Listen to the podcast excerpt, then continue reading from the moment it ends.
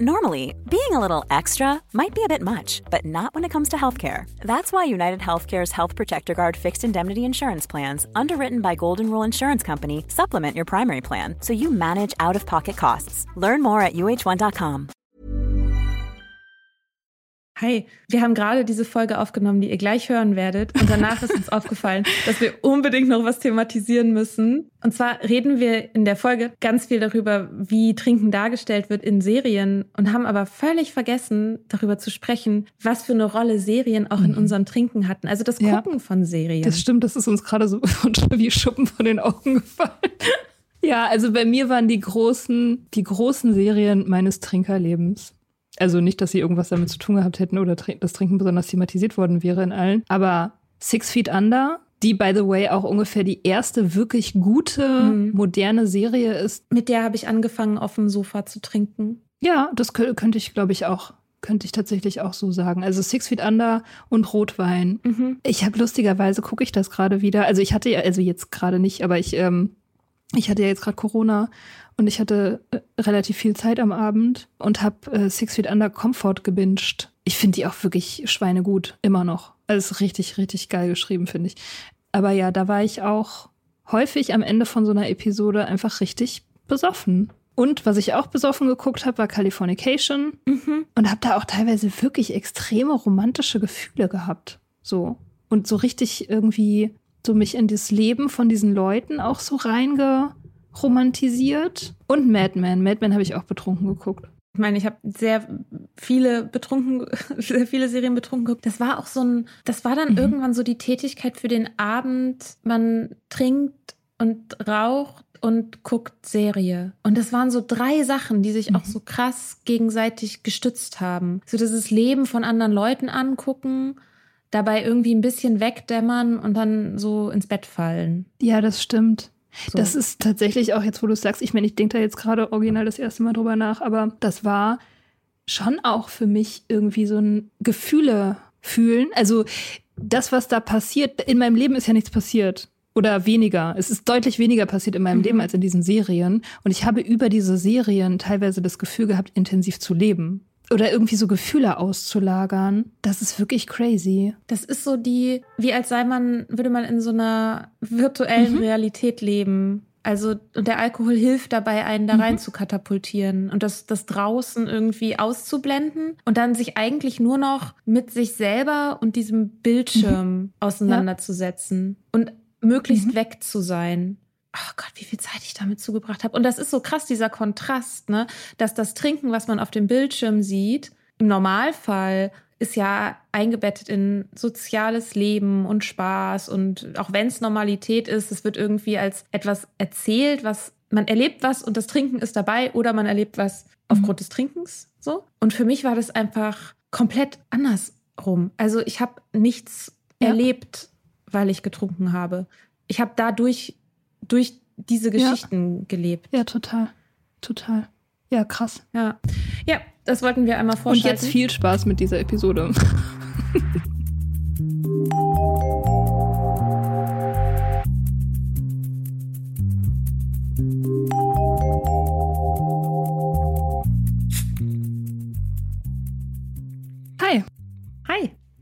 Wir wollten heute mal was, nachdem wir in letzter Zeit ziemlich harte Themen behandelt haben, was Lockeres machen. Was, was Spaß macht was was Spaß macht, was allen Spaß macht, uns Spaß macht, euch Spaß macht. Ein Thema, was auch ein paar Mal schon angefragt worden ist, nämlich Alkoholdarstellung in Serien und Filmen. Und eigentlich haben wir angefangen, das so ein bisschen zu kontemplieren, als diese Sex and the City Fortsetzung rauskam. Neulich, also ich glaube Anfang des Jahres lief das ja, ne? Diese Sex and the City and Just Like That hieß die, wo überraschenderweise, also für mich ziemlich überraschenderweise eine der Hauptfiguren ein Alkoholproblem hat was man in der 90er Jahre Sex in the City Welt sozusagen einfach irgendwie nie erwartet hätte. Weil da ist der Alkohol eigentlich, also in dem, in der, in der Serie, die ja irgendwie, ich glaube, 98 angefangen hat und 2004 oder so war die dann vorbei oder fünf, weiß mir genau, wurde eigentlich die ganze Zeit der Alkohol immer als was Gutes dargestellt. Also war nie jetzt zentral unbedingt, aber eigentlich ausschließlich positiv besetzt. Also es wurde schon auch immer mit der Befreiung der modernen Frau in Verbindung gebracht. Cocktails als was Schickes, Cocktails als so ein Lifestyle-Accessoire und so. Und die jetzige Version der Serie entzaubert das so ein bisschen. Also jetzt auch nicht komplett, ne? Also es ist ja nur eine Figur und die anderen trinken ja auch ganz normal weiter. Ganz normal. Aber, ja, normalisiert. Aber äh, das fand ich schon irgendwie bemerkenswert. Also es hat mich irgendwie gefreut, dass das so thematisiert wurde. Also ich meine, wir sollten vielleicht auch dazu sagen, wir spoilern alles irgendwie richtig hart, was wir jetzt besprechen. Ne? Also falls ja. irgendjemand irgendeiner der Serien, die wir jetzt hier besprechen, noch nicht gesehen hat. Dann sollt ihr diese Folge nicht Falls hören. ihr irgendeine Serie, in der getrunken wird, noch nicht gesehen habt, dann könnt ihr diese Folge hm. leider nicht hören. Ja, genau. Es sei denn, ihr hört uns so gerne reden, dass das Spoilern egal ist. Ähm, ja, aber genau, in der in Sex in the City, die Fortsetzung hat Miranda, die Anwältin, also die Karrierefrau, die ja immer so als Karrierefrau gezeichnet wurde, die hat ein Alkoholproblem, was am Anfang, also relativ subtil, glaube ich, für den Normie eingeführt wird. Aber wo ich mir schon dachte, als ich das gesehen habe, ich als erfahrene Al Al Alki-Tante sofort gesehen, so, ah, guck mal, die trinkt aber ein bisschen auffällig so. Gibt zum Beispiel ganz am Anfang so eine Szene, da ist sie aufgeregt und geht dann morgens in eine Bar, bevor sie irgendwie einen neuen Job anfängt und will sich dann da ein Wein bestellen. Und der Barkeeper sagt, nee, wir haben noch gar nicht geöffnet oder so. Und sie so, ach, dann warte ich jetzt einfach die Viertelstunde, bis ihr aufmacht und kriege ich diesen Wein und so. Und dann dachte man sich schon so, hm, okay, das ist äh, auffällig. Und dann ist es tatsächlich auch so, wie sich dann im weiteren Verlauf so herauskristallisiert. Und dann bekommt Miranda das Buch von Holly Whittaker zugeschickt. Quit Like a Woman. Quit Like a Woman, genau. Das Buch kommt tatsächlich vor in der Serie und ich dachte, voll geil, hm. dass es halt so sehr im Mainstream dann doch irgendwie angekommen ist, dass es sogar bei Sex in the City jetzt erwähnt wird. Das fand ich schon sehr cool. Ähm, und dann, also es stellt sich dann raus, sie denkt halt, das Buch wurde ihr von ihrer Freundin Charlotte geschickt, was sich dann später als falsch herausstellt. Sie hat es in einem Blackout bestellt für sich selbst. Und daraufhin ist sie dann so schockiert, dass sie all ihren Schnaps in die Spüle schüttet und sober wird. Und das war's. Also es wird auch nie wieder thematisiert sie ist dann auch einfach sober und das Thema ist vorbei. So, das fand ich halt ein bisschen doof, dass es nicht, also dass es nicht irgendwie dann mehr Erwähnung findet. Ja, dass sie nicht wenigstens mal in ein Meeting geht. Ja,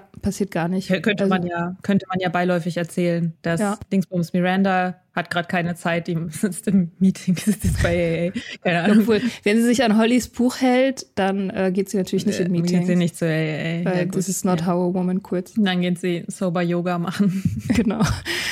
Ja, also insgesamt so die Erzählung ein bisschen oberflächlich, aber trotzdem irgendwie geil, dass es so, dass es halt vorkommt. Und ich fand auch, dass es ein Zeichen dafür ist. Also wenn man es jetzt mit der mit der Originalserie sozusagen und der Zeit, die da erzählt wird, vergleicht, dann wird schon klar, dass dass da auch so eine Art Zeitenwende, so ein Bewusstseinswandel mit erzählt wird. Also auch auf anderen Ebenen. Ne? Es ist halt auch viel diverser und teilweise auch sehr bemüht divers. Und aber auch dieses Alkoholthema irgendwie hat so seine Unschuld verloren. Mhm. Und das, das finde ich irgendwie, das, das fand ich gut das hat mich irgendwie gefreut. So. Das ist cool, ja. Ja, ich habe Sex in the City halt nie so wirklich gesehen, aber selbst ich weiß, Cosmopolitan ist das Sex in the City Getränk. Und wenn ich mir vorstelle, eine Szene aus Sex in the City, dann sitzen die da in der Bar mhm. und trinken Cosmopolitan oder genau. so. In geilen Klamotten und geilen Schuhen und das ist halt alles immer Glamour und so.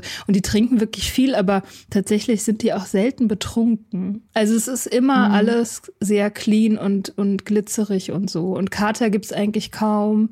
Es sei denn, die dienen halt der Handlung. Also es gibt schon so ein paar Mal, wo Carrie irgendwie betrunken ist, aber das dient dann halt immer dazu, weiß nicht, irgendeine Beziehung eskalieren zu lassen zum Beispiel oder so. Und nicht, und nicht, also ja, es ist halt immer, irgendwie ist halt halt immer eine Funktion. Aber ansonsten, es passiert halt nicht oft, dass da die negative Seite des Alkohols thematisiert werden würde. Ja, das ist ja generell selten, ne? Und es ist ja auch, wenn man sich anguckt, was zum Beispiel der Deutsche Werberat äh, vorschreibt für die Alkoholindustrie. Das sind ja, sind ja eigentlich nur so freiwillige Selbstverpflichtungen mehr oder weniger. Und aber eine von diesen Sachen ist, dass man keine Rauschzustände zeigt. Also weil sozusagen das Zeigen der Rauschzustände ist sozusagen ein Propagieren des Rauschtrinkens. Das dürfen die nicht. Aber das bedeutet halt, dass du letztendlich eigentlich immer nur das Trinken siehst, ohne die Folgen des Trinkens. Ach, E- krass. egal welche Folge es ist. Ja, ja, das ist, das ist Das super krass. Die haben sich ja sozusagen, die haben sich die Glorifizierung halt im Grunde ins Regelwerk geschrieben. Ja, krass. Das ist richtig crazy. Und Das das, heißt, krass. dass super viele Serien, in denen das halt so mitläuft, im Grunde ganz ähnlichen ähm, Ges Gesetzen, in Anführungsstrichen, folgt wie die Vorgaben für Werbung. Ja, krass, das stimmt. Das ist echt mal so richtig voll ins eigene Bein geschossen. Naja, ja, eben nicht. Also ins, äh, Also- ins fremde Bein. in unser Bein. In unser, voll in unser Bein geschossen. Ja, Voll in unser Dank. Bein geschossen. Genau. Okay. Ich muss ja sagen, also für mich ist so eine Serie, die so absolut krass alkoholverherrlichend ist. Ich habe die irgendwann noch mal so ein paar Folgen davon angeguckt und dachte, meine Güte, es ist How I Met Your Mother. Und Ja, auch voll. hier, Spoiler, Serie ist alt genug. Wenn ihr sie noch nicht gesehen habt, dann alle haben sie gesehen. alle haben sie gesehen. Jeder, jeder Mensch, den ich kenne in meiner Generation, hat die gesehen. Ja, Ja. also es ist ja sozusagen Friends für Leute, die ein bisschen später geboren sind. Mhm. Und in Friends hängen sie ja alle in einem Coffeeshop ab. Ne? Das ist Mhm. natürlich auch, das folgt ja auch, diese, diese Welt folgt, ist ja auch romantisiert. So, ne? Man kann sich fragen, okay, was müssten die eigentlich verdienen, um sich so ein Apartment in Manhattan irgendwie leisten zu können, am Central Mhm. Park, Mhm. so riesig. Haben alle irgendwie so kaum so richtig Jobs. Also außer Ross hat einen ordentlichen Job sozusagen.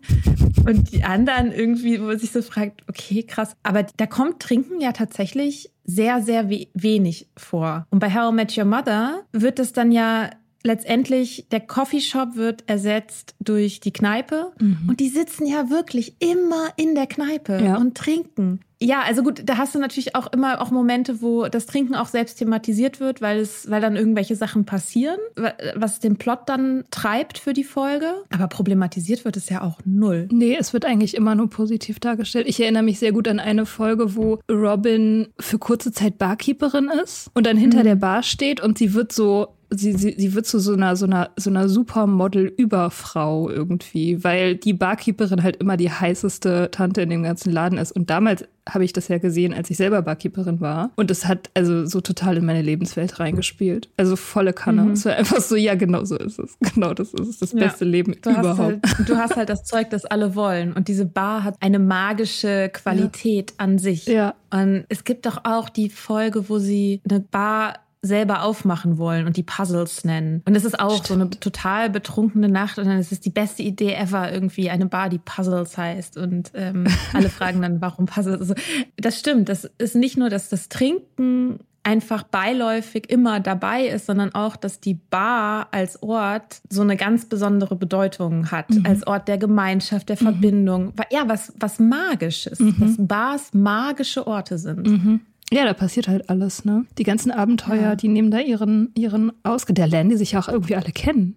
Robin Ja. und Ted begegnen sich doch das erste Mal in der Bar und Barney und Ted auch. Mhm. Ja. Und halt dieses Cool Girl-Ding ganz extrem bei Robin, ne? Also, das habe ich früher, als ich die Serie sozusagen original angeguckt habe, als ich in dem Alter war, habe ich das überhaupt nicht kapiert. Aber Robin ist ja so das perfekte Cool Girl mit ihrem Whisky und ihrer Bindungsunfähigkeit und so. Das ist ja so eine 1A Cool Girl Charakterisierung, die total übers Trinken funktioniert. So.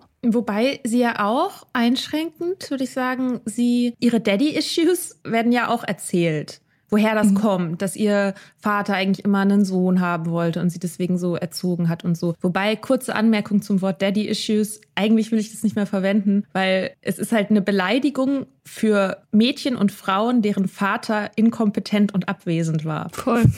Wo ich äh, mir so denke, warum schieben wir, warum ist das eine Beleidigung für die Frau, wenn der Mann in der Erziehung versagt hat? Ja, Aber es ist gut, halt Victim äh, Blaming letztendlich. Ja, es ist so, ja, ja absolut. Mega. Äh, Deswegen wollte ich es eigentlich nicht mehr Habe ich auch gerade was drüber geschrieben, tatsächlich. Ja, aber auch so dieses, ich meine, das Daddy-Issues hin oder her, das ist ja egal. Hauptsache, sie verhält sich wie ein Kerl. Das ist ja erstmal gut. Und auch Robin, ne? Ich, als ich über diese Cool Girl-Sache neulich geschrieben habe, ist mir wie Schuppen von den Augen gefallen, dass all diese Cool Girls oder ganz viele von denen männliche Vornamen haben. Das ist mir vorher nie aufgefallen.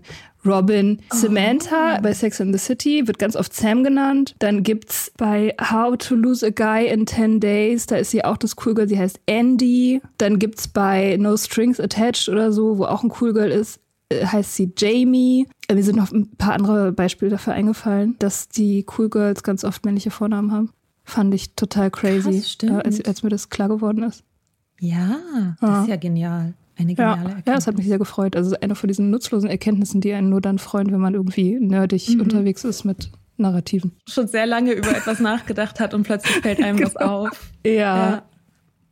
Ja, ich meine, was ja auch, die Bar wird ja auch zu einem Ort bei How I Met Your Mother, in dem plötzlich Sachen erlaubt sind, die sonst nicht erlaubt wären. Also Barney, ne, ist ja einfach ein, äh, so ein krass problematischer Charakter, wenn man sich anguckt, was der mhm. tatsächlich macht, wenn es keine Comedy wäre.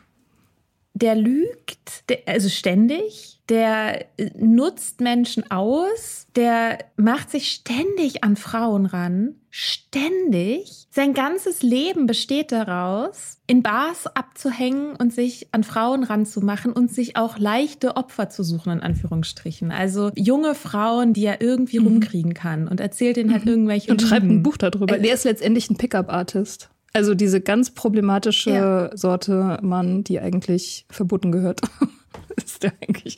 Aber es ist mega witzig in der Serie. Also, oder ist zumindest witzig gedacht.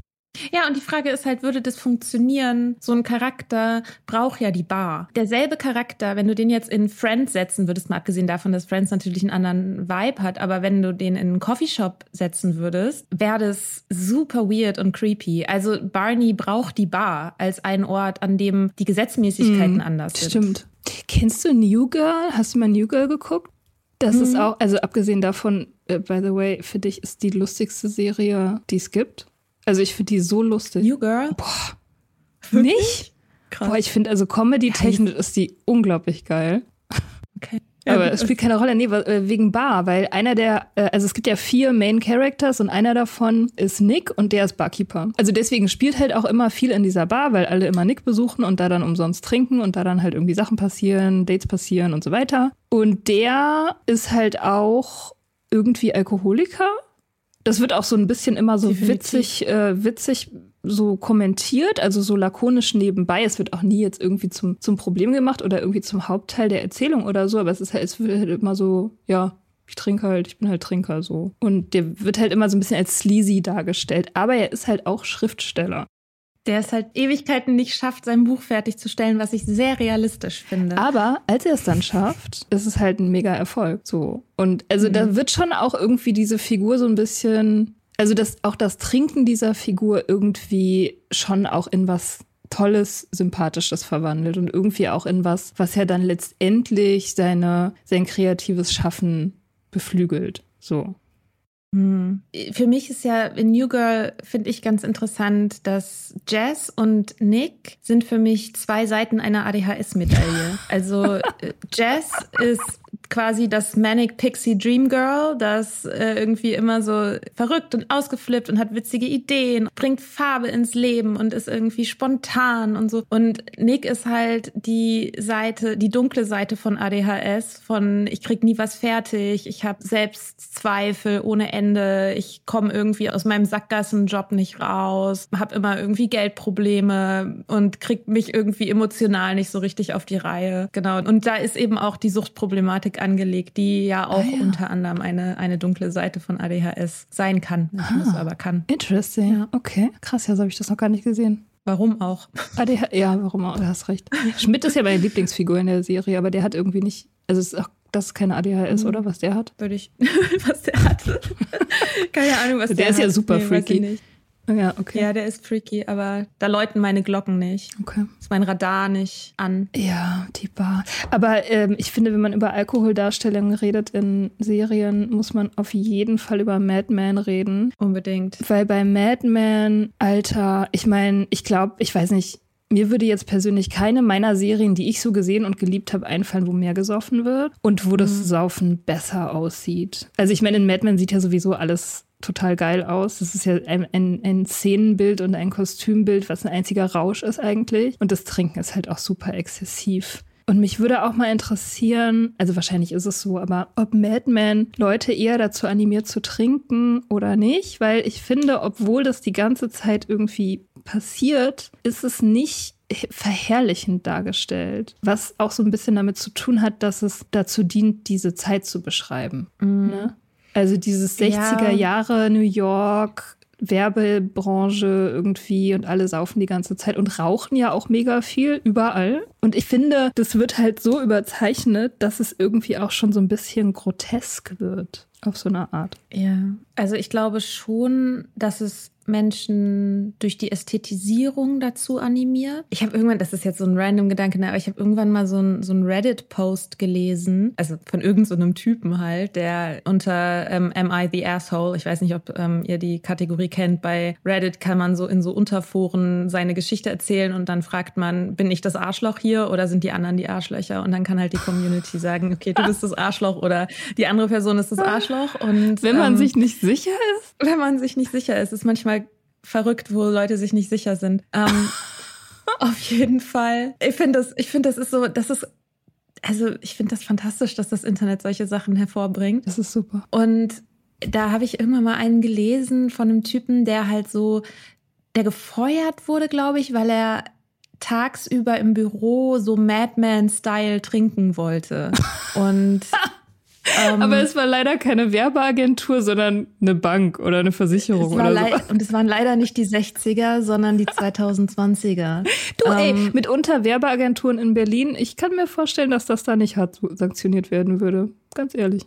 Also kleine Werbeagenturen in Berlin heutzutage 2022. Ich glaube, da kann man schon auch immer noch trinken. Ja, die, also ich meine, Teambuilding-Event heißt das dann, aber genau, ähm, genau, ja. Und äh, dass dieser Don Draper, wenn man ihn mit, mit unserer ideologischen Brille guckt, dann denkt man, okay, krass problematischer Typ. Aber er ist halt trotzdem fantastisch gut aussehend und super schlau und mega kompetent und die ganze Zeit am Saufen. Und alles in der Serie, was du gerade schon gesagt hast, ist krass ästhetisiert. Mhm. Und es gibt zwar so ein bisschen immer mal wieder angedeutet Konsequenzen, also die Hauptkonsequenz, würde ich sagen, bei ihm ist halt, dass er emotional nicht zugänglich ist. Und das kann mit dem Alkohol zusammenhängen, kann nicht mit dem Alkohol zusammenhängen. Normies würden das wahrscheinlich nicht miteinander in Verbindung bringen. Mhm. Fun Fact, John Hamm, der den spielt, ist sober. Mhm. Aber es gibt eine Szene, und die ist mir so im Gedächtnis geblieben, wo der eine Typ sich einpinkelt. Ja. Das ja. fand ich super krass damals, als ich das gesehen habe. Ich finde es immer noch krass. Wieso fandest also, du es krass? Weil ich es überhaupt nicht erwartet habe, dass das auf so eine Art und Weise thematisiert wird. Dass es so explizit ist ja. und dass so krass so eine Folge des Trinkens gezeigt wird. Habe ich, glaube ich, damals auch noch getrunken, als ich das geguckt habe. Ich fand es einfach eine krasse Szene. Ja, ja, ja. Ich habe auch noch getrunken, als ich die Serie geguckt habe. Und ich fand es auch. Nee, ich weiß nicht, ob ich das damals schon so krass fand. Ich kann mich nicht mehr erinnern, ob mich das. Ich weiß noch, was ich noch weiß, ist, irgendwann hat Donald Draper einen inneren Monolog. Oder er schreibt irgendwie Tagebuch oder so. Und er sagt, wenn du dich fragst, ob du ein Alkoholproblem hast, dann hast du eins. Und das habe ich hm. nicht vergessen.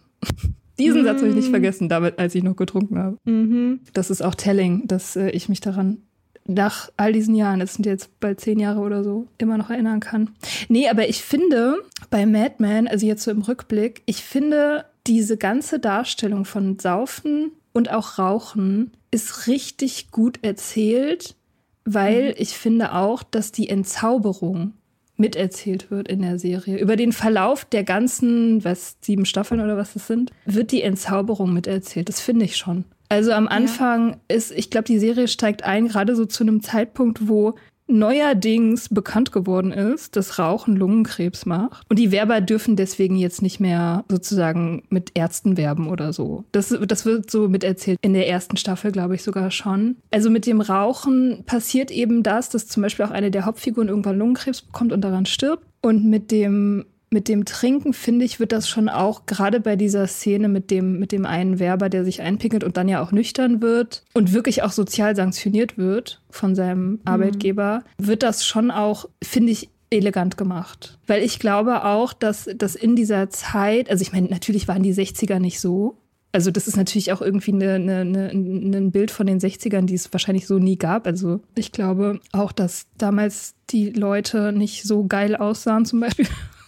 so geil Was? zu ihrem Job gekommen sind und so weiter. Und äh, auch, also dieser Sexismus, der ist so in your face, dass er ja schon fast schon satirisch wirkt. Aber trotzdem, glaube ich, ist diese, diese Unschuld schon irgendwie akkurat, also die das Rauchen und mhm. Trinken betrifft. Weil in den 60ern war das ja tatsächlich auch in Deutschland so. Du konntest überall Zigaretten rauchen, in jedem Innenraum. Du konntest in der Schule, in der Uni, im Flugzeug, im Zug, im, du konntest überall rauchen. Und das haben die Leute auch überall gemacht. So. Ja. Und das Saufen, weiß ich nicht, ob das wirklich so war, dass die Werber in, in allen Büros so, so Cocktailwagen hatten. Keine Ahnung, aber ist nicht unwahrscheinlich, glaube ich. Und dann aber Richtung Ende finde ich schon, dass viele Sachen so entzaubert werden. Also Draper mit seiner zweiten Ehe merkt er schon so, also als seine zweite Ehe mhm. zerfällt, merkt er schon so, mh, mm, ist nicht so geil mit dieser Sexsucht, das dient mir nicht wirklich. Als seine Tochter langsam so in die Pubertät kommt und ihn anfängt zu beobachten, merkt er schon so, mh, mm, vielleicht bin ich doch irgendwie nicht so der geile Typ anymore.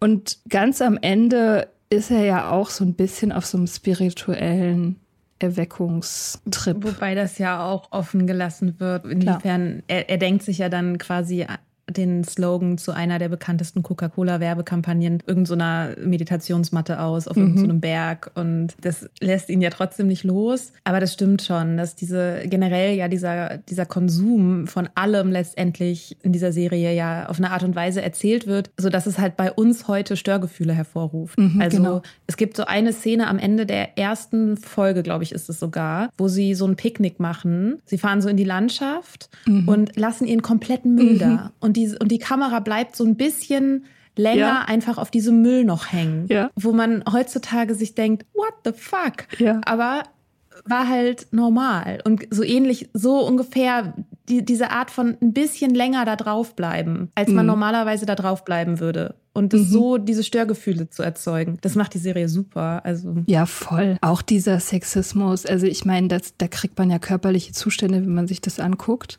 irgendwie, halt irgendwie auch nicht, weil es so wunderschön alles ist und weil die Figuren alle so cool sind und die Dialoge sind ja hohe Kunst und so. Aber zum Beispiel, ich glaube auch ganz am Anfang ist Peggy, die Sekretärin, will sich die Pille verschreiben lassen, geht zum Frauenarzt. Also die Szene in der Praxis von diesem Frauenarzt ist der, sie liegt auf diesem Frauenarztstuhl und er untersucht sie, raucht dabei eine Zigarette mhm. und sagt ihr sowas wie, ähm, ja, ich verschreibe Ihnen diese Pille jetzt, aber Sie müssen mir versprechen, dass Sie dann nicht losgehen und äh, wie ein Kaninchen rumbumsen.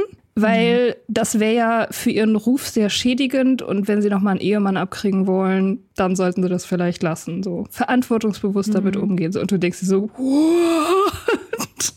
Oh ich, ich, hatte ähnlich, also ähnliche Situation ist ja, wo Don Drapers Frau zur Therapie geht und oh, dann ja. da da liegt und irgendwie erzählt und erzählt und der Therapeut redet dann mit Don Draper, mit mhm. ihrem Ehemann, über das, was sie gesagt hat mhm. und nicht mit ihr. Ja, ja, das ist auch krass, ja. das stimmt. Genau, Donald Draper. Ich meine, der ist schon, also, ist es ein realistischer Alkoholiker? Also ein realistisch erzählter Alkoholiker? Mm, ich weiß nicht mehr genug darüber, wie er eskaliert. Ich müsste das nochmal mit einer nüchternen Brille, glaube ich, gucken. Mhm. Weil ich glaube, zum Realismus gehört auch die Steigerung des Konsums und auch negative Folgen in direkter Folge des Konsums. Mhm. Und das ist ja, bei, also bei ganz vielen Serien wird das ja einfach genau nicht erzählt. Donald Draper hat zwar, es gibt zwar negative Folgen, ich weiß aber gerade nicht mehr genau, ob die tatsächlich als wirklich auch als eine Folge des Alkohols erzählt werden. Trotz allem ist es ja auch ein Accessoire eines mächtigen Mannes. Und mhm. das finde ich ist auch so ein Ding, wie oft ein bestimmter Drink eben zur Charakterisierung eingesetzt wird. Ja. Genau, wir hatten das bei, bei How I Met Your Mother, also mit, mit Robin, die Whisky trinkt, weil sie, weil sie so cool ist und ähm, sich diese männlichen Eigenschaften so aneignet. Wir haben das bei Sex in the City mit dem Cosmopolitan. Wir haben es aber auch zum Beispiel in The Good Wife, die trinkt Unmengen an Rotwein. Ich habe die Serie irgendwann aufgehört. Ich habe irgendwo gelesen, dass in einer späteren Staffel auch noch mal irgendwie ein bisschen, dass es da so einen Bruch gibt, weil es war auch eine Zeit lang einfach so ein Running Gag. Also auch in der Fan-Community sozusagen, wie dass ich da jetzt so tief eingestiegen bin. Aber ich habe noch mal ein bisschen gegoogelt und so ein Vorschlag bei Google war zum Beispiel äh, Drinking Game The Good Wife, wo man dann quasi mittrinkt. So. oh Gott. Ich habe das nie gesehen. Ich habe keine Ahnung. Ich habe wirklich eine, keine einzige Folge davon gesehen. Sie ist halt gebildet und elegant und gestresst, Karrierefrau ah. und trinkt halt Rotwein.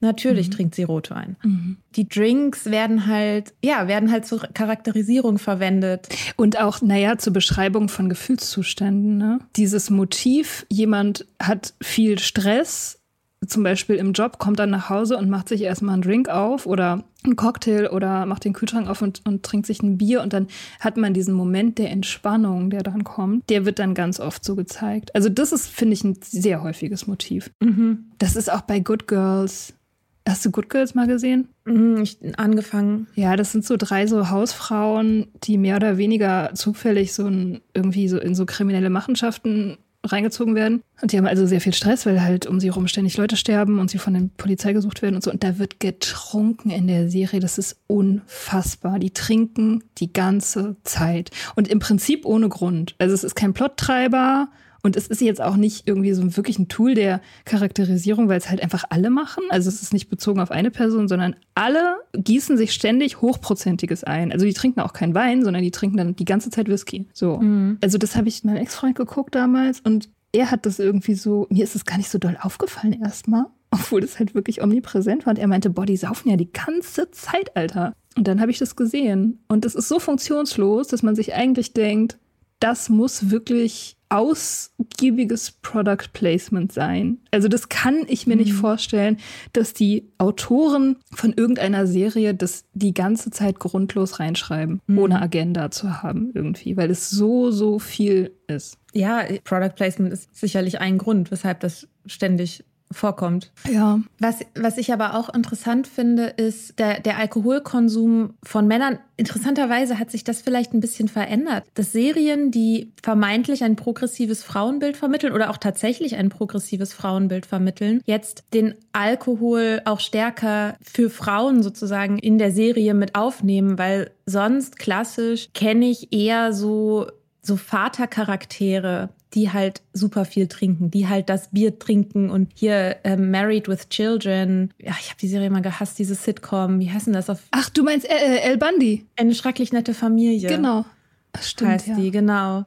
Und also übelster Shovi, der halt die ganze Zeit Bier trinkt und letztendlich ja ein bisschen ähnlich auch, also Homer Simpson ja. ist ja auch ist ja auch immer am Trinken ja, und das stimmt. dass diese Vatercharaktere, dass da einfach dazu gehört, dass die Bier trinken. Shameless ist auch ein Beispiel, aber das ist die einzige, wo der Typ tatsächlich auch explizit Alkoholiker ist. Nicht mhm. nur viel trinkt, sondern auch tatsächlich einfach ein Alkoholproblem hat. So. Mhm. Ja, das stimmt. Die Vatercharaktere. Also ich meine, bei Homer ist es ja zum Beispiel so, das ist halt ein, ein, liebenswerter Trottel, der halt viel Bier trinkt, weil er irgendwie, also so eine Bodenständigkeit, so eine gewisse Einfachheit, so jemand, der halt von dem Stress der Familie so ein bisschen überfordert ist und dann halt irgendwie immer in der Bar abhängt. Ähm, das ist alles mega euphemistisch, was du sagst. Eine gewisse Einfachheit. ist halt einfach voll der Idiot, ne? Ja, aber also in den frühen Staffeln, in, in frühen Staffeln ist er ja auch ein liebenswerter Idiot. Das, ja. das ändert sich irgendwann so ein bisschen. Ich finde, der wird irgendwann, wird er bösartiger. Ja? Ich habe irgendwann aufgehört, Irgendwie, das zu gucken. Ja, ich auch. Aber es gab so ein, zwei spätere Folgen. Ich kann sie dir jetzt nicht mehr so im Einzelnen nennen, aber wo ich das gesehen habe und dachte, okay, krass. Also irgendwie ist aus diesem liebenswerten Trottel jemand geworden, der oft auch, also böse ist. Echt? Ah, interesting. Okay. Also, wie gesagt, ich, mir fällt jetzt gerade kein Beispiel ein, aber ähm, dann hast du ja aber die männlichen Genies mit dem Substanzproblem. Die mhm. hast du ja auch. Hatten wir, glaube ich, auch in der Zynismus-Folge mal drüber gesprochen. Mhm. Dr. Cox. Dr. Cox, definitiv. Ich habe den so geliebt, ey. Oh mein Gott, was habe ich den geliebt? Mein Traummann. oh Gott. Ja. ja, ja. Ja, aber es war wirklich so damals. Weiß ich noch genau. Ja, der ist schlagfertig, überheblich. Mhm. Riesenego. Und er steht ja wirklich über den anderen. So. Also durch die Art und Weise, wie er ist, ist er ja, ja auch so unberührbar. Aber ganz tief in ihm ist halt ein richtig weicher Kern, der auch der ja, Grund ist. Klar. Also er ist halt super sensibel und diese Sensibilität, die ganz tief verschüttet in ihm ist, die ist der Grund dafür, warum er überhaupt trinkt. Das wird schon auch wirklich so? so erzählt, ja. Also es gibt irgendwann diesen Handlungsstrang, wo sein Schwager, mit dem er unglaublich eng verbunden ist, stirbt an Leukämie mhm. und daraufhin hat er so einen Alkohol-Breakdown und geht nicht mehr zur Arbeit und schließt sich zu Hause ein und trinkt nur noch und so und mhm. bricht so zusammen. Und da wird er schon auch so als so ein, ja, also irgendwie so ein gefallener Held, aber gleichzeitig halt auch so ein im Grunde total empathische Seele. So. Mhm. Und das war so voll mein Archetyp. Also da ich, bin ich so drauf abgegangen. Oh mein Gott. Ja, und es ist natürlich in der Situation hast du auch wieder äh, Gefühle werden über Alkohol verstoffwechselt. Mhm. Und das ist ja quasi der, der stressige Tag nochmal höher potenziert. Es passiert was richtig Schlimmes und jemand schießt sich dann halt super ab oder landet halt irgendwie in so einem tiefen Loch. Ich weiß jetzt nicht genau, wie es bei Scrubs ist, aber das nicht unbedingt der Alkohol als ein Problem erzählt wird, sondern eher als ein Symptom für die Probleme. Mhm, stimmt. Also genau die Logik, die man ja selber auch hatte, als man noch getrunken hat. Mhm. Vielleicht ist das auch was, was das verstärkt, ne? dass man das immer so sieht. Okay, eine Person hat irgendwelche Probleme und deshalb trinkt sie. Mhm. Und wenn man die Probleme behandelt, dann löst sich das mit dem Alkohol auch wieder so ein bisschen auf. Aber die Lösung in den Serien ist halt fast nie sober zu werden sondern eben andere Probleme anzugehen, Zugang zu den Gefühlen zu bekommen oder was auch immer, ja. Stimmt, ja.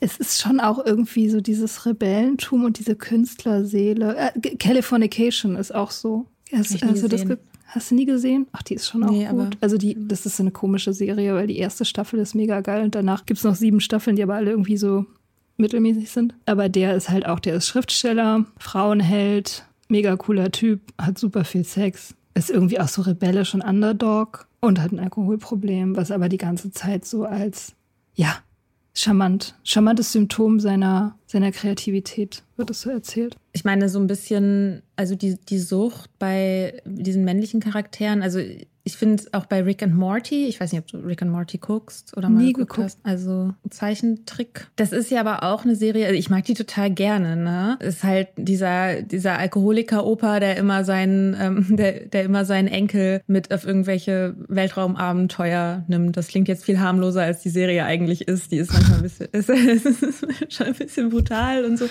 Und ähm, ja, keine Ahnung, ich mag die einfach, ich mag die total gerne. Ich mag auch Dan Harmon eigentlich ganz gerne. Der hat die geschrieben. Der ist auch der der Macher von Community und der selber auch ein Alkoholproblem hat, by the way. Mhm. Und diese, dieser Opa hat, ist halt auch immer, das ist auch, also das ist dann, das ist auch kein Gesellschaftstrinken mehr. Das wird auch nicht als ein Gesellschaftstrinken erzählt oder als ein problemloses Trinken, aber er kann sich das halt leisten, weil er eben so genial ist. Also er, er reitet halt immer alle möglichen anderen Leute in irgendwelche Situationen rein, unter anderem seinen Enkel. Und ihm ist es halt einfach scheißegal, aber am Ende vom Tag rettet er das dann doch irgendwie auf manchmal etwas absurde Arten und Weisen so. Also er ist halt krass überlegen einfach. Okay. Und High Functioning. Es ist, genau. Ja, Rick ist auf jeden Fall high functioning. Das kann man vielleicht sagen, ja. Okay. Aber wird dann da auch, hat, wird das explizit gemacht, dass er ein Alkoholiker ist? Also ist das sozusagen das Label? Weiß ich nicht, ob er mal so genannt wird vielleicht. Es wird, also seine, seine emotionale Unzugänglichkeit wird in einer Folge tatsächlich thematisiert, wo sie irgendwie bei einer Therapie sind. Und das ist auch ganz interessant. Das ist eine Folge, manche lieben sie total und andere haben sich tierisch darüber aufgeregt. Die Serie hat so eine sehr, hat ein, ein Teil der Gefolgschaft dieser Serie, des Fandom, sind halt schon auch so, so Typen, die auch auf diesen Männlichkeitsgenie-Zug so mega anspringen. Mhm. Dann gibt es eine Szene, in der äh, Rick in, auch in Therapie ist und die Therapeutin ist letztendlich kann man sagen, ihm, weiß nicht ob überlegen, aber zumindest ebenbürtig. Und das ist eine Frau. Und die haben richtig äh, Shit dafür gekriegt, die SerienmacherInnen. Beziehungsweise auch die, die Frau, die die, die die Folge geschrieben hat. Also die ist von einer Frau geschrieben, die Folge. Und ja, wo sozusagen dieses Genie, das immer überlegen ist, so ein bisschen dekonstruiert wird. Was eigentlich voll geil ist, weil diese Serie halt alles Mögliche irgendwie dekonstruiert und sprengt, ja. Und das war aber was, wo sie was angefasst haben, wo manche Leute, ich sage jetzt nicht alle, die das mögen, ne? aber wo ein bestimmter Schlag Fan sich richtig drüber aufgeregt hat. Das ist ja krass. Okay. Mhm. Gruselig. Kein gutes Zeichen für die Welt. okay, Rick und Morty, ja. Also diese Überlegenheit der Trinker hast du ja auch in Game of Thrones zum Beispiel mit, mm. wie heißt der Lannister? Tyrion. Ja, genau. Tyrion, ja. Tyrion Lannister. Stimmt. Ja, ich meine, der ist natürlich ein mega Sympathieträger und auch mit seinem Fatalismus und seinem Zynismus. Ich habe bei den Recherchen gestern gesehen, es gibt ein Zitat von ihm, was offensichtlich viral gegangen ist. This is what I do, I drink and I know things. Und das wurde tatsächlich, also das ist Merch. Das wird auf Kaffeebecher und auf T-Shirts mhm. gedruckt. Leute gehen völlig steil. Es gibt irgendwie tausend Videos dazu auf YouTube. Ja. Und ja. Also bei Game of Thrones ist es irgendwie ja, es erzählt halt auch Status, ne? Ich meine, das sind alles Adlige, die halt die halt Rotwein trinken, weil sie sich das leisten können, so ein bisschen. Mhm. Ne? Also ich finde jetzt das Trinken an sich in Game of Thrones vielleicht gar nicht so interessant, aber genau auch dieses Zitat, I drink and I know things. Und damit können sich offenbar genug Leute identifizieren, um daraus Merch zu machen. Also trinken und Sachen wissen. Du, also das, äh, das ist me in a nutshell, als ich Teenager war. Das hätte ich, das hätte ich hundertprozentig, wenn es das damals schon gegeben hätte, als 17-Jährige oder 19-Jährige meinetwegen, hätte ich mir das auf mein T-Shirt gedruckt. I drink and I know things. Mhm. Das, da war, ich war die perfekte Zielgruppe. mhm. Zynismus und Fatalismus. Ja. Wieder das Genie, das den, den Schleier von der Welt gelüftet hat mhm. und sieht, wie die Sachen eigentlich sind. Mhm. Ja. Das finde ich gerade ganz interessant. Bei New Girl ist es ja so, Nick ist ja auch ein bisschen so. Also so Zyniker, Total, dauerverkatert. Ja. Aber charmanterweise haben sie ihm ja sozusagen Jazz gegenübergestellt. Also die beiden sind ja sozusagen diese Pole, die sich da auch gegenseitig wieder so ein bisschen auf den Teppich holen. Und die sind ja angelegt als, als Gegensätze, die sich mhm. anziehen. Mhm. Das ist eigentlich ganz schön, finde ich. Ja, total. Ja, die Geschichte, also man guckt sich das total gerne an, diese Love Story zwischen den beiden. Die sind ja auch, die erzeugen ja auch jedes Mal eine extreme Leidenschaft, wenn sie zusammen sind. Ja, und dieser sleazy, dieser sleazy Typ irgendwie, der ständig rebellieren will und nicht so wirklich was auf die Reihe kriegt und dabei halt mega sympathisch ist. Das ist ja bestimmt auch ein Ding, wo viele Männer was viele Männer geil finden, wo viele Männer sich mit identifizieren. Also ich würde mal sagen, die Männer, mit denen ich so studiert habe, das waren so Typen. Was meinst du mit Sleazy? Weil Sleazy würde ich jetzt eher so denken, das ist irgendwie jemand, der sich so an. Also ich finde Barney Stinson ist sleazy. Nick finde ich ist eher so stoffelig. Also stoffelig ist schon best. Das ist wiederum ein Wort, was ich irgendwie nicht so richtig einordnen kann. Okay, also weil sleazy finde ich ist so jemand, der so schmierig ist. das finde ich ist Nick Ach eigentlich so, gar nicht. Ich habe das eigentlich eher immer so verstanden im Sinne von halt so leicht verlottert. Ah, okay. Aber vielleicht ist es auch falsch. Tja, das ist halt gerade Anglizismus. ich muss mich auch wirklich immer wieder dafür entschuldigen auch in meiner Familie. Es tut mir leid. Also sage ich einfach leicht verlottert, das versteht dann jeder. Okay, ja. Die leicht, leicht verlotterten, sympathischen Boys next door irgendwie.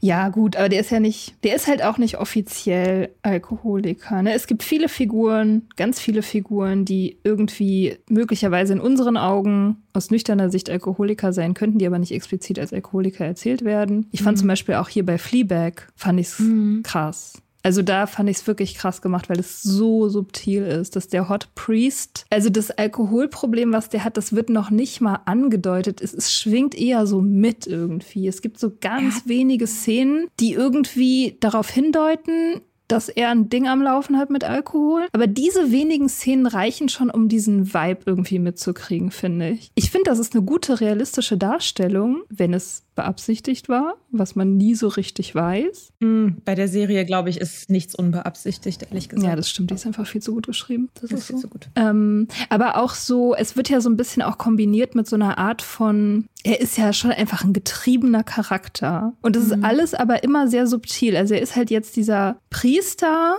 Man merkt aber, er hat irgendwie eine Vergangenheit, aus der er raus wollte die der Grund dafür ist, dass er diesen Weg gewählt hat, der Enthaltsamkeit auch, und dass er sozusagen irgendwie so eine Art von, möglicherweise so eine Art von Liebes- und Sex-Sobriety am Laufen hat, die nicht nur was mit Gott zu tun hat. Mhm. Weil es, die Story ist ja, die, die, die treffen sich und haben ganz offensichtlich sofort so eine krasse Liebessache am Laufen, so eine leidenschaftliche Spannung und so. Und er darf aber nicht, weil er ist ja halt zölibatär und so. Und, und es gibt halt diese Entscheidung dann irgendwann am Ende, lässt er sich doch dazu hinreißen, gibt er sein Leben auf für sie sie oder halt nicht. Und er entscheidet sich dann halt sozusagen dagegen und, und sagt sowas wie, ja, es ist irgendwie schwer und so, aber ich weiß, mein Leben ist einfach deutlich ruhiger und das, was ich jetzt habe, ist einfach sozusagen besser als diese Verführung. So. Und da finde ich diese Analogie mit diesem Sex- und Liebe-Ding zu Substanzmissbrauch irgendwie sehr gut angedeutet. Ich finde das faszinierend, wie das gemacht ist bei ihm. Das ist auch jemand, da die, der Typ, aber auch Nick und so,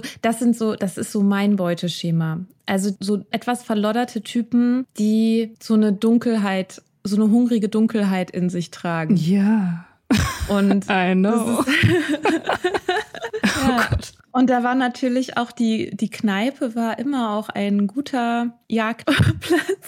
Ähm, das stimmt. Ja. ja. Da sind die halt. Da Solche sind Typen die. sind halt in der Kneipe oder in der Kirche. Hm. Obwohl halt der beste, also ich glaube, der Hauptgewinn, wenn man auf so Leute abfährt, was ja auf mich auch zutrifft, sind die Typen, die dann das schaffen, sober zu werden. Das sind mhm. die absoluten Hauptgewinne, weil die haben das ja alles noch in sich. Die haben das erlebt die sind diese Natur sozusagen, aber jetzt sind sie halt auf der hellen Seite. Und das ist so das Beste aus beiden Welten. Also deswegen date ich auch konsequent jeden, der irgendwie auf seinem Profil stehen hat, dass er sober ist, weil ich immer denke so, boah, wenn der mir gefällt, dann ist das voll der Hauptgewinn. aber es gibt nicht so viele Charaktere, die wirklich sober sind. Nee, ganz wenige, ganz, ganz wenige. Also es gibt ja die Serie Loudermilk. Ich nie gesehen, nie gehört. Ich habe nur die erste Staffel gesehen. Das ist ein Typ, der ist so ein ja auch so ein Nick-Charakter so ein bisschen, also Zyniker und so und leitet eine Selbsthilfegruppe, die so ähnlich ist wie AA, also an AA angelehnt, sagen wir mal, und ist halt, ja, ist halt sober. Wohnt mit seinem Sponsor zusammen, der praktisch rückfällig aber wird, was nicht so praktisch ist. Ah, und der ist aber auch immer noch so voll der Zyniker. Also der Lauder Milk ist so ein bisschen auch so ein gescheiterter, so Schriftsteller, Musikjournalist, jemand, der so in Plattenläden geht, der so mhm. Vinyl zu Hause hat. Mhm. Also ein High-Fidelity-Typ. Ja, ja, ja, genau. Und ja. da zieht halt dann eine, eine, Nachbarin ein, die er irgendwie toll findet. Und die sagt auch, glaube ich, es gibt eine Szene, die streiten sich wegen irgendwas und sie geht raus und nennt ihn Dry Drunk. Ah. Fand ich irgendwie ganz cool, weil es ist ja schon Szeneausdruck. Ähm, also Dry Drunk für alle, die den Szeneausdruck nicht kennen, ist halt quasi die trockenen TrinkerInnen, also Menschen, die sozusagen als Identität noch so diesen Trinker so in sich tragen und sich mit ihrer Dunkelheit nicht so richtig auseinandersetzen und noch ein ganz ähnliches Leben führen, wie sie es eigentlich geführt haben, als sie noch getrunken haben, aber eben den Alkohol weggelassen haben, aber sozusagen diese ganze innere Arbeit nicht machen. Mhm. Ja, genau. Und er ist halt irgendwie aber auch durch seine, durch seine rohe und direkte Art dringt er halt auch so zu den Suchtis durch und so. Also es ist eigentlich eine ganz schöne Serie. Ist auch gut geschrieben, ist auch ganz witzig. Auch wenn man jetzt, wenn man sozusagen Recovery kennt, wenn man Recovery erlebt hat, dann sich auch manchmal so denkt, ja gut, also es, das wirkt jetzt nicht so realistisch irgendwie. Aber trotzdem wirkt es wie eine Serie, die geschrieben wurde von Leuten, oder wo zumindest Menschen mitgewirkt haben, die damit schon mal Berührung hatten. Mhm. So.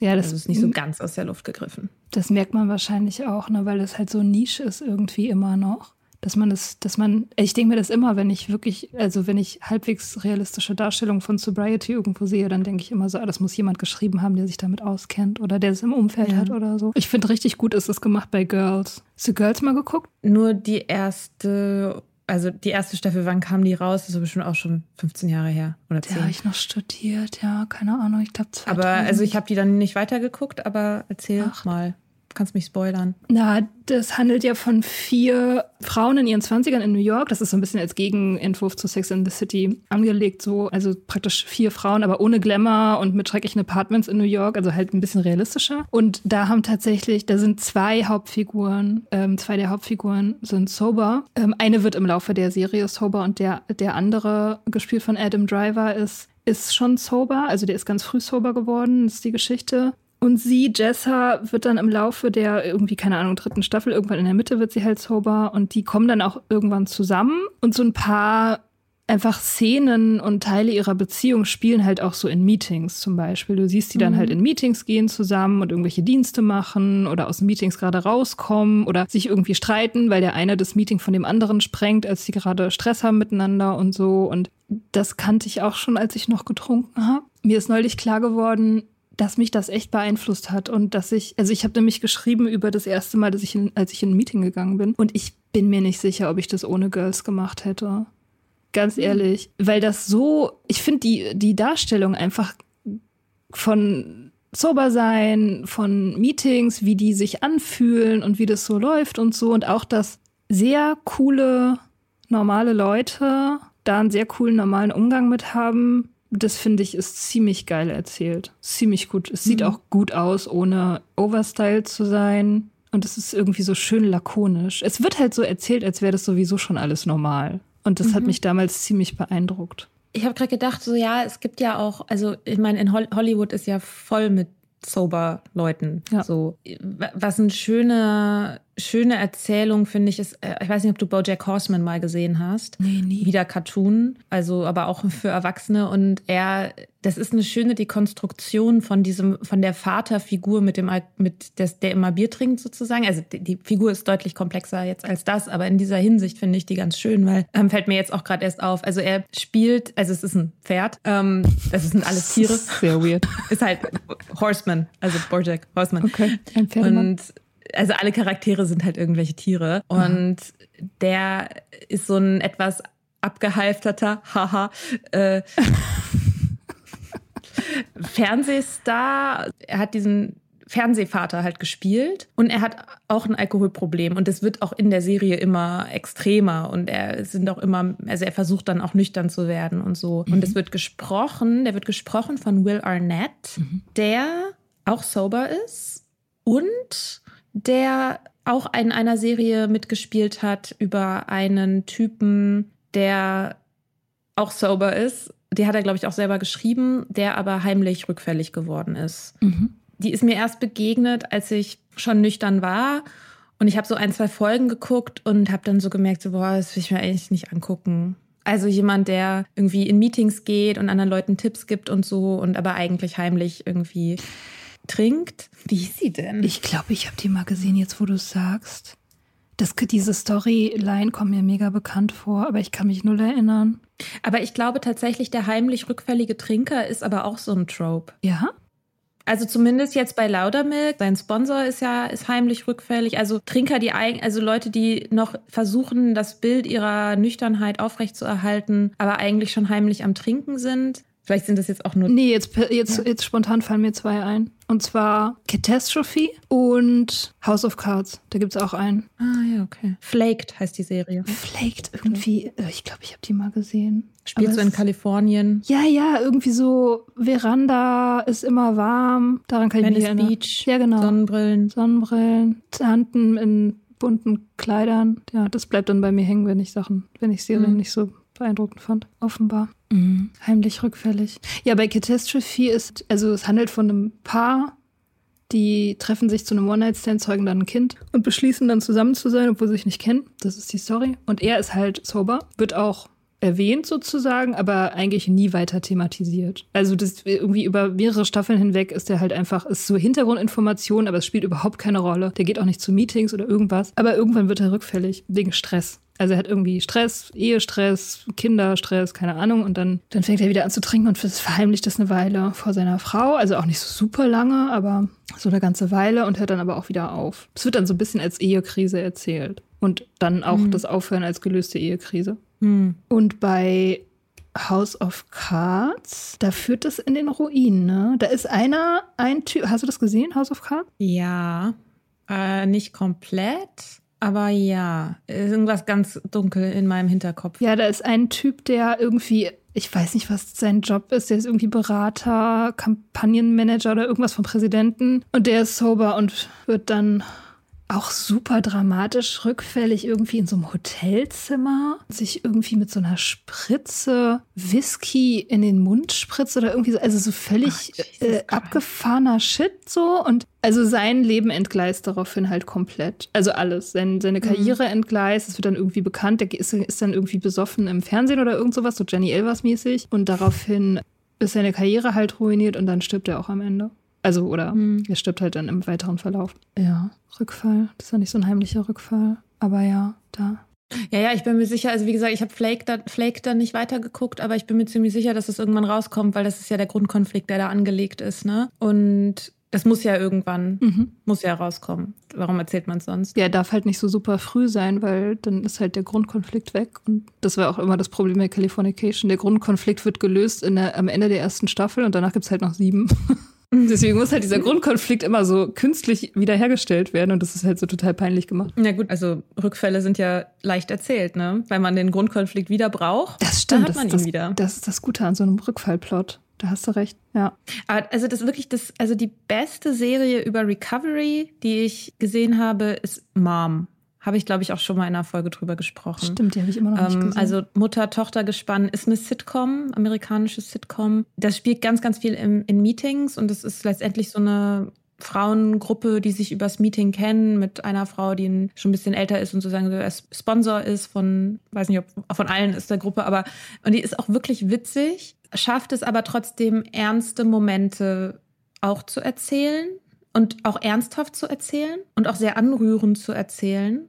Also wie sie halt füreinander da sind. Also Rückfall wird zum Beispiel auch thematisiert, Tod wird thematisiert, auch also kaputte Beziehungen, aber auch das Reparieren von Beziehungen, aber auch Beziehungen, die nicht mehr zu reparieren sind, womöglich. Ja, das ist, also die, die ist echt gut. Und da habe ich auch, ich habe mal ein Interview gesehen mit einer von den Hauptdarstellerinnen und die erzählt auch, dass sie für diese Serie eigentlich das meist, die meisten, weiß nicht, Zuschriften oder so bekommt. Also wo Leute sich an sie wenden und sagen, danke für diese Serie, weil entweder ich bin selber in Recovery oder ich konnte die mit meiner Familie, mit meinem Freund, meiner Freundin, wem auch immer irgendwie gucken und darüber so ein bisschen vermitteln, wie das eigentlich ist und darüber diese ganzen Themen halt irgendwie gespiegelt zu sehen. Und das, das, hat mich gerade daran erinnert, was du auch über Girls gesagt hast, dass natürlich so eine Darstellung von Alkohol, der dann überall ist, hat vielleicht einen Einfluss auf Trinkverhalten, weil es legitimiert das nochmal. Man fühlt sich vielleicht selber angeregt mitzutrinken. Man sieht eh die negativen Folgen alle nicht, aber gleichzeitig andersherum ist es halt die, die Vorbilder, die man in, in so Serien sieht, können halt einen total positiven Einfluss nehmen. Und auch Sachen sagbar oder besprechbar machen, die vielleicht noch gar nicht richtig sagbar sind für einen selber. Aber wer anders hat sie schon gesagt und müsste gerade auch dran denken. Laura McCohen schreibt es, glaube ich, auch in ihrem Buch oder weiß ich nicht mehr genau, wo sie das sagt, dass sie eine Folge von dem Podcast Armchair Expert mit Dex Shepard gehört hat. Und er ist auch in AA und auch sehr, sehr offen AA und redet über seine Abhängigkeit und so und oder eben auch seine Sobriety. Sehr offen und redet halt auch mit, wenn er Gäste ist, ja ein Interview-Podcast, ne? Der lädt sich halt interessante Leute ein und dann reden die über irgendwas. Und da ist AA auch immer wieder Thema. Und man, man merkt es immer, wenn jemand da ist, der auch quasi bei AA ist, dass es dann sofort so ein, ah ja, cool, ich auch. Und man merkt sofort, okay, da ist irgendwie diese Verbindung und die Art und Weise, wie sie dann darüber reden, erzeugt schon auch so eine Nähe. Und Laura McCohen erzählt eben, wie sie irgendwie im Auto saß mit zwei anderen Leuten, die ihr irgendwie nahestehen und hören halt eine Folge Armchair Expert, wo es eben genau um solche Sachen geht. Und sie sich plötzlich so zurücklehnen konnte, weil da quasi was erzählt wurde, was sie gerade durchmacht und sie das aber nicht erzählen musste. Hm. So. Ja, also ja, also sind so Serien auch wichtig für Normies vielleicht als Vermittlung zwischen den zwischen den Nüchternen und den Normies oder so. Ja, ich finde das auf jeden Fall total gut, wenn also dass es dass es scheinbar anfängt, dass es so als Teil des normalen Lebens erzählt wird. Also ich meine, es gibt ja schon einige ähm, Filme und Serien, die sich auch mit Alkoholismus und dem Aufhören dann der Läuterung sozusagen beschäftigen, aber dieses ganz normale, nüchterne Leben, was ja undramatisch ist und komplex und so weiter, dass das so erzählt wird, das ist immer noch rar. Also ich meine, natürlich nehme ich das als krass jetztzeitig wahr, weil es halt jetzt mein Leben auch ist und so. Ist ja klar, dass ich das dann so wahrnehme, aber ich finde schon auch, dass es vielleicht hoffentlich sehr für unsere Zeit spricht, dass das jetzt anfängt und vielleicht auch irgendwie mehr, mehr gemacht wird. Und in den amerikanischen Formaten, es gibt so ein paar wenige, wo das wirklich gut gemacht wird. Auch in Love wird es zum Beispiel total gut gemacht. Ja, sind die Protagonisten halt auch recht jung, also ne, in, in ihren Zwanzigern und eine Hauptfigur ist sober und das ist auch wichtig für die. Das ist auch als Thema wichtig, dass sie nüchtern ist und sie macht auch die Dinge, die wichtig sind, wenn man nüchtern ist. Ne? Also Self-Care und sich beobachten und zu Meetings gehen und so weiter. Aber es ist nicht die große Katastrophe oder das Hauptthema oder so, sondern es ist halt ihr Leben. Und das irgendwie, weiß ich nicht, irgendwie gibt es so eine Tiefe. Ich finde, es gibt so eine Tiefe, wenn das so miterzählt wird. Das ist cool. Sehr cool ist in der Hinsicht auch Crazy Ex-Girlfriend. Das ist ja so eine Serie mit Musical-Einlagen und es gibt einen, äh, es gibt, genau, es gibt Gott, einen Charakter. Es ist, die ist aber tatsächlich richtig gut. Das ist Aha. die mit Sexy French Depression. Ah, okay. Ja. Jetzt bin ich versöhnt. Schon.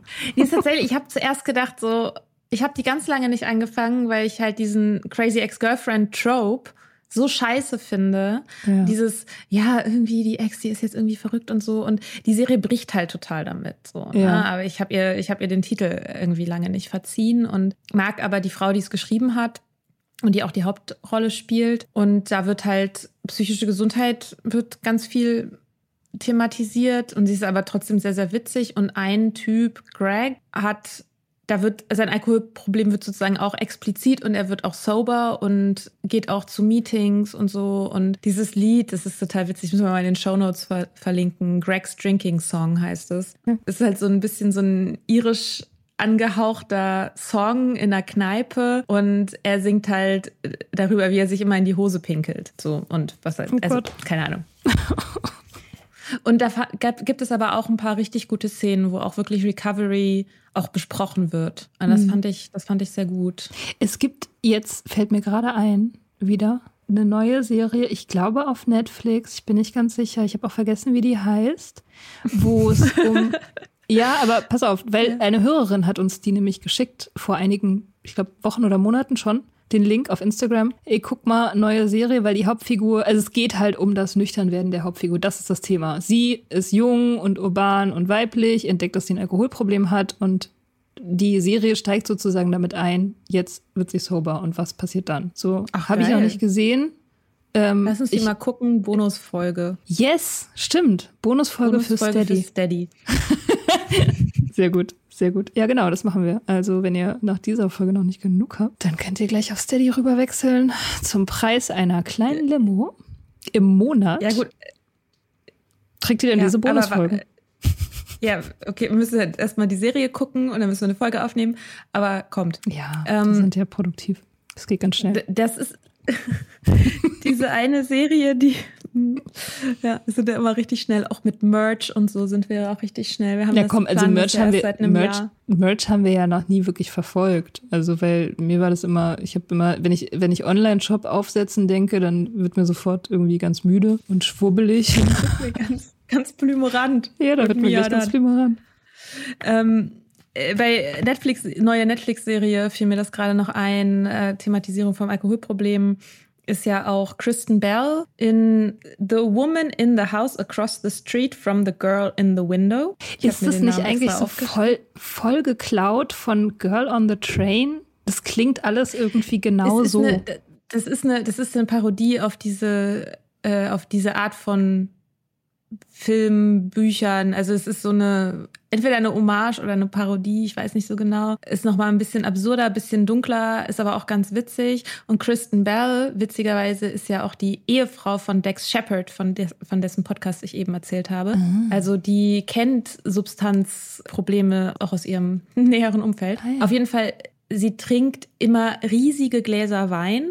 Also schüttet sich die auch so ein schon Liter. so komisch überspitzt voll. Aha. Gut, da wird auch das Trinken als, als eine Folge ihres Traumas sozusagen erzählt. Und es ist aber ein offenes Geheimnis, dass sie, oder eigentlich gar kein Geheimnis, also jeder in der Nachbarschaft weiß, sie hat ein Alkoholproblem und ähm, sie trinkt einfach super viel und das wird, also das ist und das ist, läuft da überall mit sozusagen.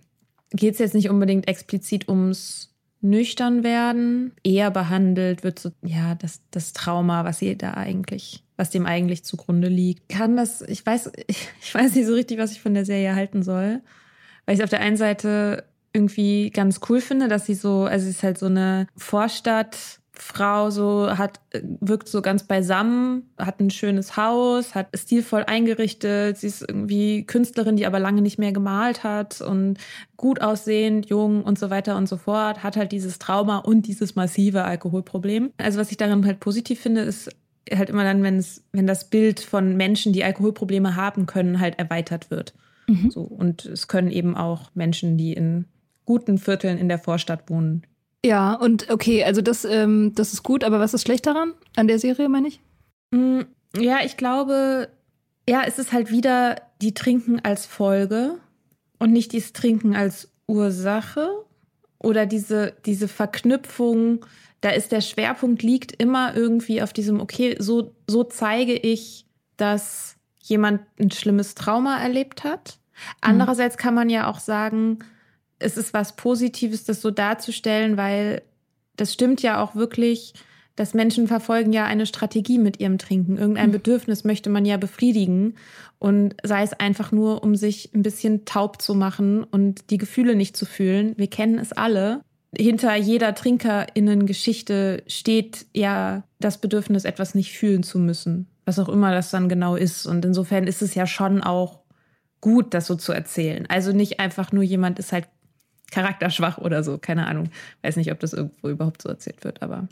Ja, das stimmt. Ja, es ist ja schon, ja, es ist, es hat, es hat schon seinen wahren Kern. Also es muss halt, es müsste halt in der idealen Welt immer so viele Darstellungen von, von Nüchternen und Trinkern geben, dass sich die Bilder, also dass es sie so vielfältig sind, dass äh, eben man sieht, dass es vielfältig ist. so. Mhm. Ähm, also, dass nicht alle Leute schwer traumatisiert sind, die sich zu Alkoholikern entwickeln, weil das aber durchaus ein Grund sein kann. Deswegen brauchen wir halt mehr Darstellungen davon, einfach realistische Darstellungen. Bei Girl on the Train ist es aber schon, finde ich, realistisch. Also da ist sie auch traumatisiert. Ja, doch, traumatisiert ist sie auch, aber sie ist halt vor allem einfach sehr unglücklich, weil ihre Lebensplanung nicht so läuft, wie, wie sie wollte. Ihre Ehe ist halt kaputt gegangen, weil sie keine Kinder gekriegt haben, was sie sich immer sehr gewünscht hat. Also sie ist so super in so einer Mega-Existenzkrise und hat halt, als die Handlung einsetzt, schon ein massives Alkoholproblem. Also eins, was halt auch so gravierend ist, dass sie sich permanent selbst verletzt, dass sie permanent Blackouts hat und so. Und das ist auch ein Handlungstreiber. Also die Blackouts sind sozusagen die Story so ihre Blackouts, weil sie halt Sachen im Blackout erlebt, die zur Klärung dieses, dieser Verbrechen sozusagen ähm, Schl äh, Schlüssel sind. Aber niemand glaubt ihr, weil sie halt so ein krasses Alkoholproblem hat und weil sie ja, halt ach so, so. das ist genauso in dieser Netflix-Serie. Ja. Ah ja, siehst du, dann ist es doch irgendwie ein Bezug da drauf. Komisch, mhm. ja. Aber was ich gut finde bei Girl on a Train ist, ich finde es realistisch dargestellt, wie abfällig sie be äh, behandelt wird von der Gesellschaft. Mhm. Also das finde ich schon extrem zutreffend, so dass sie wirklich wie der letzte Dreck behandelt wird, anstatt dass man ihr hilft. Also es gibt eine Figur, die ihr hilft, ihre Mitbewohnerin, bei der sie wohnt, die versucht zu helfen. Aber ansonsten ist sie halt mehr oder weniger Abschaum. Keiner glaubt ihr, alle finden sie nervig und stressig und crazy und, und so. Und während sie halt einfach stirbt, das ist schon alles sehr, sehr dramatisch. Mhm. Das finde ich da in dem Fall ganz gut erzählt, obwohl es eigentlich gar nicht darum geht, ihr, ihren Alkoholismus zu erzählen in erster Linie, sondern eigentlich diese Thriller-Geschichte halt. Wie ist es für dich, wenn du trinken siehst in Serien oder Filmen, sagen wir mal dieses allumfassende Trinken, das so ist wie das Wasser, in dem wir schwimmen oder so. Also ne, nicht das, nicht das explizit erzählte Recovery, Alkoholproblem, was auch immer es ist, sondern dieses How I Met Your Mother trinken. Macht das was mit dir? Mm, das macht nicht mehr mit mir, als es in der echten Welt mit mir macht. Ne? Weil in der echten, das spiegelt ja schon auf eine Art die echte Welt wieder, ne? Also, weil wir sind ja tatsächlich eine Gesellschaft, die ständig trinkt und wenn wir von unserem stressigen Job nach Hause kommen, also nicht wir, aber die Leute oder ich früher auch, so ähm, sich dann irgendwie gestresst in irgendeinen Sessel sinken zu lassen und zu sagen so, oh Gott, ich brauche einen Drink, das ist ja durchaus realistisch. Und natürlich mhm. ist es enervierend für mich, als nüchterne Person, weil ja, aus all den Gründen, aus all den Gründen, aus denen es diesen Podcast gibt, ja, ähm, ist es natürlich irgendwie enervierend, weil es ein dummes Klischee ist und einfach falsch. Aber es, ja, es macht halt auch deswegen nicht, nicht mehr mit mir, als das, das generelle Trinken in unserer Gesellschaft mit mir machen würde. Mhm. Also, wo es mich halt wirklich genervt hat irgendwann war bei Good Girls, wo das anlasslos ohne irgendeine Funktion. Das ist ja genau wie das gleiche wie mit Sexszenen ohne Funktion, ne? Wenn irgendeine Tante sich mhm. mal wieder auszieht, obwohl es für die Handlung null eine Rolle spielt und null wichtig ist für irgendwas, die, man muss aber trotzdem mal Titten sehen. So ist es dann auch, wenn, wenn die, wenn der Whisky eingeschüttet wird ohne Grund. So, man muss es halt einfach mal zeigen und das nervt mhm. mich dann schon. Da denke ich mir schon so, boah, das ist, das muss Big Alcohol sein. Das muss die Industrie sein, weil die Autoren machen das, glaube ich, nicht einfach so. Hm. Oder wer weiß, keine Ahnung. Oh, mir ist gerade noch Jessica Jones eingefallen. Jessica Jones? Nee. Ja, richtig gute, die, gute Serie. Marvel Superheldin sozusagen, aber ohne groß, äh, ohne jetzt, ohne Energiebälle oder so, ähm, sondern sie ist einfach extrem stark und ist traumatisiert und, also ja, sie trinkt halt einfach Unmengen, aber sie verträgt halt auch so viel, weil sie ist ja Superheldin. Ja. Auch vielleicht ein bisschen Cool Girl, aber ich finde eigentlich, ich finde schon, sie ist facettenreich, so für eine Superheldin. Ich finde es auch eine feministische Serie, aber es ist schon interessant mit ihrem Trinken. Also sie, sie trinkt auch, um zu vergessen. Jetzt im Klischee gesprochen würde man Charaktere, die ihre Charaktereigenschaften tragen, wären normal, im Normalfall Männer. Sie ist ähm, okay so arbeitet als Privatdetektivin, trinkt Whisky, wohnt in so einer abgefuckten Wohnung. Aber die Serie ist deshalb, also finde ich gut, weil sie eben mehrere gute, gut geschriebene Frauencharaktere hat. Und dasselbe, was du auch gerade gesagt hast darüber, wie Recovery dargestellt wird. Es wird dann, die eine Darstellung ist dann nicht mehr so gravierend, wenn man auswählen kann aus einer großen Bandbreite. Ja. Das heißt, es muss nicht sozusagen den einen Charakter in einer Serie geben, den, den einen Frauencharakter, der so toll ist. Äh, Dass er alle anderen Frauen mit abdeckt. Genau, sondern ja. wenn du einfach fünf wichtige Frauen hast, dann kannst du halt Nuancen zeigen. Und dann finde ich es auch okay, wenn, eine, wenn ein Frauencharakter sozusagen auch so einem Trope folgt und das aber auch schon auch bricht. Also würde ich sagen, gibt es Momente, in denen das gebrochen wird. Ähm, genau, aber die trinkt ohne Ende Whisky. Ja, fiel mir gerade noch ein. Ja, und macht das was mit dir, das Trinken in den Serien? Nee, nicht mehr. Also die, die Serie Mom zu gucken, also Recovery zu sehen, macht was mit mir. Ja, mit mir auch. Das berührt mich das sind Sachen, da denke ich dann noch mehr drüber nach und gleiche das ab mit meinen Erfahrungen. Und ich, ja, dieses so allgegenwärtiges Trinken, ja, ich, also ich sehe es halt mehr, als ich es damals gesehen habe. Ich habe jetzt halt die rote Matrix-Pille genommen, mhm. der Schleier ist gelüftet mhm. und ich kann es nicht mehr ignorieren. Und ja. ich weiß aber, dass es lange Zeit, dass ich es ignoriert habe oder dass es mich vielleicht auch unterbewusst mein eigenes Trinken legitimiert hat. Also auch das, auch diese Darstellung von der Bar, über die wir am Anfang gesprochen haben, der, die Bar als magischer Ort, das war für mich definitiv so. Ich habe mich sehr angezogen gefühlt von so, also von so Kneipen, richtig. Also entweder so, so traditionellen Pubs, ja, so Holzvertäfelungen, Trinker, alte Männer an der Bar, man kann drin rauchen. Das waren oh halt Gott. so Orte, da habe ich mich, da habe ich mich halt drin wohlgefühlt. Ja, und ich habe immer noch, ich, ich rieche es immer noch, ich habe es immer noch an der Nase, dieser Bargeruch. Ich ja. habe es immer, also die Romantik, ich merke das jetzt gerade, mein Herz sagt mir ja, du glaubst das immer noch irgendwie. ja. Wobei, Art. wenn ich jetzt so in, eine, in so eine Bar gehe, dann ist dieser Geruch für mich so überwältigend, dass ich das nicht mehr schön finden kann, so richtig. Also es ist, es ist vielleicht noch mal okay, aber es ist halt eher so wie so ein Weißt du, wie so, wenn man bei Harry Potter, wenn, wo, wenn die so in die Erinnerungen reinfallen. So hab, also die halt Harry Potter-Referenzen, die prallen ja, an mir ja, ich ab weiß, Teflon. Aber, egal, aber ich wette, es gibt ein paar Leute da draußen, die wissen, wovon ich rede. Also, Stimmt. Die, wenn man sich halt sozusagen die Erinnerungen von damals anguckt, das fühlt sich an wie so was, was Altes. Oder so ja. ein Film, den man guckt oder so, zu ja. dem man aber nicht mehr dazugehört. Und, und natürlich auch, dass ich dass ich auch ganz viel von dieser Traurigkeit einfach viel stärker spüre, die überall aus diesen, aus den Wänden kommt von so einer mhm. Kneipe. Mhm. Und ja, das äh, steht dieser Romantisierung so ein bisschen entgegen. Aber natürlich, sozusagen, wenn man dieses reine romantisierte Bild dann irgendwie so auf einem, auf einem Bildschirm sieht und da dann auch die Geschichten auf die Art und Weise erzählt werden, ohne diese Traurigkeit mitzuerzählen, dann merke ich, macht es was mit mir so, dass ich manchmal so ein bisschen aktiv dagegen arbeiten muss, mhm. um mich davon nicht einlullen zu lassen. Mhm. Ja. Nee, den Effekt habe ich lang nicht mehr gehabt. Ganz lang nicht mehr. Dass ich irgendeine Trinkdarstellung gesehen hätte und das Abwehrgefühle, auch allein nur Abwehrgefühle her hervorgerufen hätte Ach, müssen. Okay, krass. Habe ich, also ich weil, kann mich jetzt gerade nicht erinnern.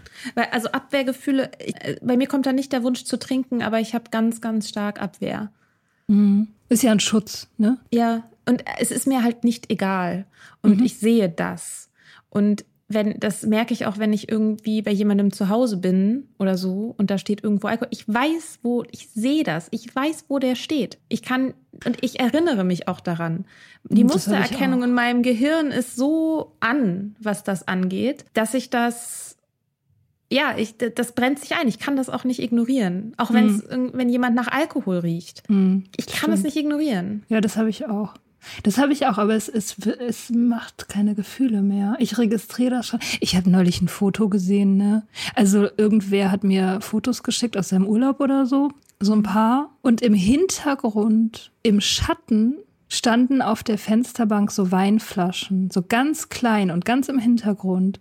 Und mhm. mir ist aufgefallen, wie sehr mir das aufgefallen ist. Mhm. Es ist genau, schon verrückt. Ganz ja. genau. Ja. Ja, ist wahrscheinlich was Gutes. Ja, es, manchmal macht es das ein bisschen anstrengend, ne? Ja. Wenn man einfach nur mal so einen Film gucken will. Ja, aber das heißt ja, so. dass wir wach sind, ne? Es heißt ja, dass wir, dass, dass, äh, dass unsere Nüchternheit sozusagen ganz wach ist und nicht. Ja, das will ich ja wohl hoffen. ja, das ist schon so, glaube ich. Weil wir anderthalb Stunden lang darüber reden. ja. Ja, könnte damit zusammenhängen. Ja. ja, guck mal. Und ihr alle da draußen habt jetzt zugehört. Eure Nüchternheit ist auch sehr wach. Herzlichen Glückwunsch. ja. ja, also würde mich tatsächlich auch interessieren, wenn Leute, wenn ihr irgendwelche Darstellungen noch explizit interessant findet oder so.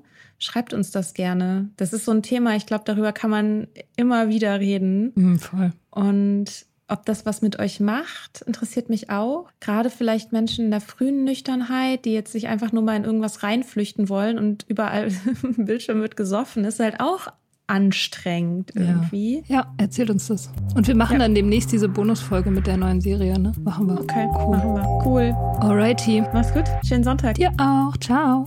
Bye. Wir hoffen, dir hat diese Folge gefallen.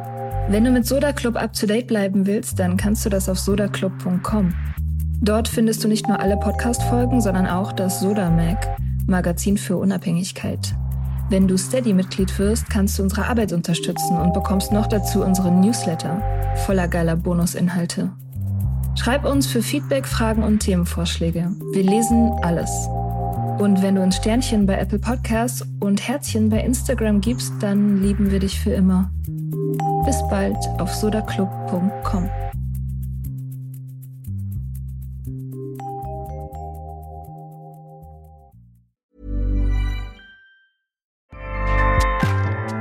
ACAST powers the world's best podcasts. Here's a show that we recommend. Hi, I'm Una Chaplin, and I'm the host of a new podcast called Hollywood Exiles. It tells the story of how my grandfather, Charlie Chaplin, and many others were caught up in a campaign to root out communism in Hollywood. It's a story of glamour and scandal and political intrigue and a battle for the soul of a nation. Hollywood Exiles from CBC Podcasts and the BBC World Service. Find it wherever you get your podcasts. ACAST helps creators launch, grow, and monetize their podcasts everywhere. ACAST.com.